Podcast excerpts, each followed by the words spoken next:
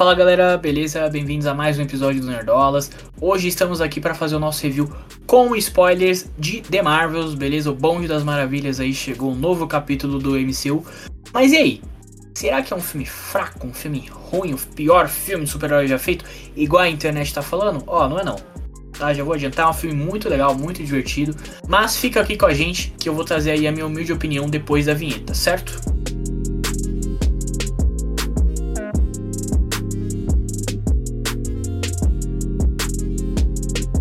Então é isso, pessoal. Vamos lá falar do filme com spoilers.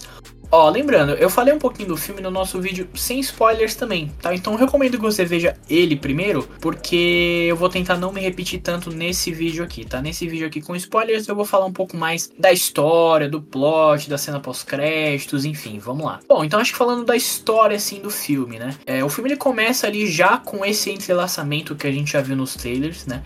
Então aquela parada delas trocar de lugar e tal, que inclusive é uma coisa muito legal aí, que eu comentei lá no vídeo sem spoilers, tá? E o filme já apresenta de cara a vilã aí, a Darben, que é uma Kree, né? E assim, eu falei que eu acho que ela não é uma vilã extraordinária, é uma das melhores vilãs de super-heróis e tal, tá longe disso. Mas ela funciona muito bem para a história do filme. Inclusive, eu acho que ela tem uma ótima motivação, que é justamente salvar o planeta dela, o planeta dos Krees, que é Hala, tá? Então o que que rolou? Depois do final de Capitã Marvel 1, que a Capitã Marvel fica puta com todos os Krees e tal, ela vai para lá e ela acaba destruindo aquela super inteligência ali que controlava os Krees e tal, que dava visão para eles e toda aquela parada, que, era tipo uma IA que controlava eles lá, que eles citam lá no primeiro Capitã Marvel, tá? E ela acaba indo para lá e destruindo essa IA, achando que ia livrar os Kree desse mal, né? mas acabou fazendo isso, ela basicamente estragou o planeta Hala, porque eles acabaram ficando sem uma atmosfera respirável, então eles tinham que usar máscara, eles ficaram sem a luz do sol e também os mares tinham secado, né? No caso, o fato dela matar essa IA começou uma guerra, né? Entre os Krees, os Screws e mais um monte de gente. Isso acabou sugando aí todos esses recursos naturais do planeta Hala, do planeta dos Krees. Então esse é o ponto de partida do filme, né? como a, a Darben ela quer salvar o planeta, ela acaba indo atrás de um daqueles braceletes da Kamala, né?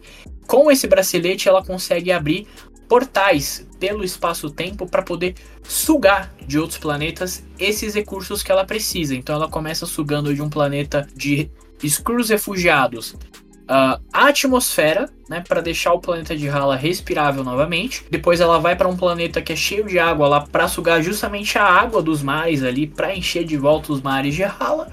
E no final ela vem para a Terra para sugar o nosso Sol. Então lembrou até Star Wars, a base Starkiller lá do episódio 7 que suga a energia do Sol, mas no caso ela estava levando essa energia lá para Hala para salvar o planeta dela e a espécie dela. Então eu achei que a vilã tem uma boa motivação, tá ligado? Ela só quer salvar ali o planeta e a raça dela, né? Ela não é simplesmente má porque ela é má e é isso, sabe? Então, enfim, eu achei o roteiro do filme bem fechadinho, tá bem redondinho, eu não vi grandes problemas, igual vi algumas pessoas citando por aí. Bom, indo lá mais para a parte final do filme, ela acaba atacando a Terra, né, para sugar ali a energia do Sol e nisso as Marvels acabam vindo aqui pro planeta Terra para tentar detê-la, tá?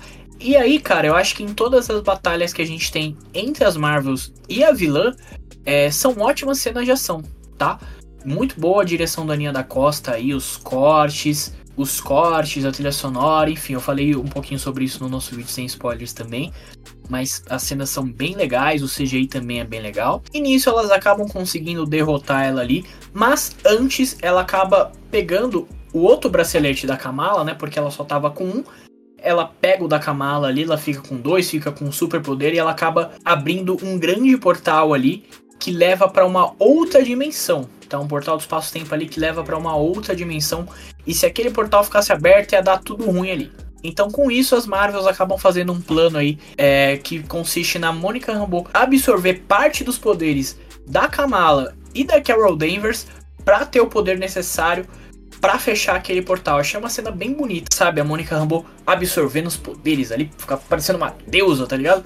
É bem legal. Então elas seguem com esse plano, ela vai lá fechar o portal, mas enquanto ela tá fechando o portal, ela, mas ela acaba percebendo que para fazer isso ela vai ter que ficar na outra dimensão que foi aberta ali pelo portal. E é isso que acaba acontecendo, né? Ela fica presa nessa outra dimensão. E antes de eu falar o que acontece nessa outra dimensão, eu tenho que falar que a dinâmica entre as três é muito legal, eu senti um grande desenvolvimento aí é, de todas as personagens, mas principalmente da Kamala Khan, tá? E Malvelani esbanja carisma, isso aí eu não preciso repetir.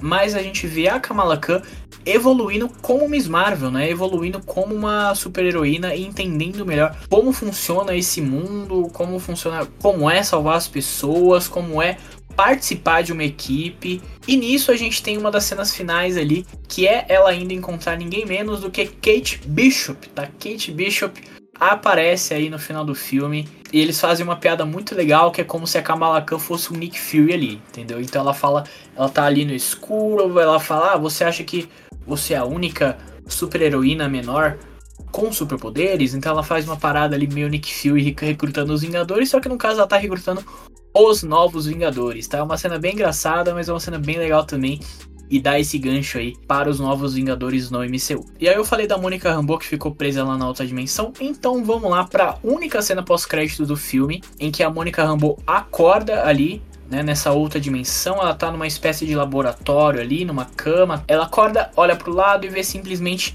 a Maria Rambeau, tá? A mãe dela. Só que no caso não é a mãe dela, né? A Maria Rambeau de outro universo em um universo onde ela é uma espécie de Capitã Marvel, tá? Se eu não me engano, tem até um outro nome aí dessa personagem nos quadrinhos, mas eu não vou lembrar para comentar aqui, tá? Mas ela é uma espécie de Capitã Marvel ali, deu para ver que ela tem inclusive os dois braceletes que a Kamala usa, essa Maria Rambeau desse outro universo usa os dois braceletes, mas não é só ela que aparece não, tá? Aparece simplesmente o Fera dos X-Men, beleza? O Fera, e não é um Fera novo não, tá? É o mesmo ator que fez o Fera lá no X-Men, é, na trilogia, né? Na trilogia original dos X-Men, eu fiquei prestando atenção ali no nome do, do ator que ia ser acreditado.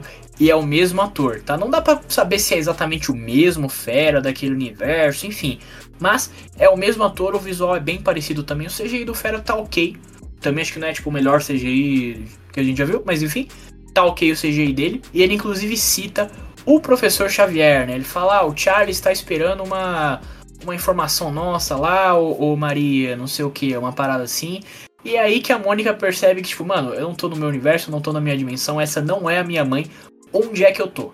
E aí acaba essa cena pós-créditos. E é isso, o filme não tem uma segunda pós-crédito, só tem uma referência, uma piadinha que é tipo, no finalzinho dos créditos, você ouve um barulhozinho de dos gatos, né, dos Flurkins lá que tem o Goose. Inclusive eles têm uma participação bem legal no filme, bem engraçada, tá? Mas eu acho que é isso, eu acho que o último ponto que eu tenho que destacar é que a Valkyrie aparece rapidamente, tá?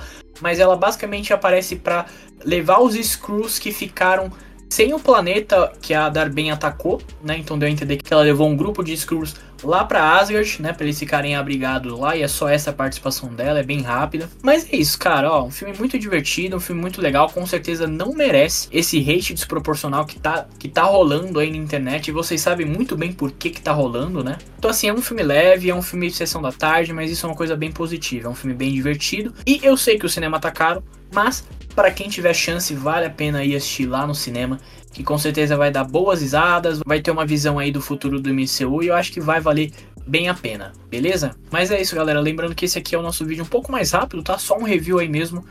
A gente ainda vai ter mais conteúdos aí sobre The Marvels, tá? Inclusive daqui a alguns dias vai sair a nossa análise completa, onde eu vou trazer mais pessoas aqui para discutir o filme aqui junto comigo, falar de futuro, de desdobramentos e tudo isso, certo? E é isso, lembrando que esse conteúdo aqui vai tanto para o nosso canal do YouTube quanto para as principais plataformas de podcast, estamos em todas elas. Então se você estiver no YouTube, deixa o like, se inscreve no canal, comenta aí o que, que você achou do filme, tá? Se tiver alguma plataforma de podcast, deixa essas 5 estrelinhas aí pra gente, deixa uma boa avaliação pra gente, que vai ajudar na divulgação do podcast, vai ajudar a gente a continuar trazendo aí esses conteúdos aqui que a gente faz com muito carinho, tá? Eu não posso deixar de terminar o vídeo sem agradecer aí o pessoal da Disney Brasil e da agência BCBis, tá? Que foi quem convidou aí a gente para assistir o filme na cabine de imprensa, tá? Inclusive foi a nossa primeira cabine de imprensa da Marvel, então assim, foi é, uma felicidade muito grande, foi um momento muito especial aí, aí pra gente ser convidado, né, para essa primeira cabine de imprensa da Marvel. Vocês sabem nosso primeiro conteúdo aqui foi falando de Loki, foi falando de Marvel, que a bicho mais fala aqui é de Marvel. Sou um amante aí da Marvel, sou Marvete pra caramba. Então, assim, foi muito especial pra gente receber esse convite. E espero que venha mais aí pelo futuro, certo? Mas é isso, galera. Agradeço a atenção de todo mundo. Valeu, falou!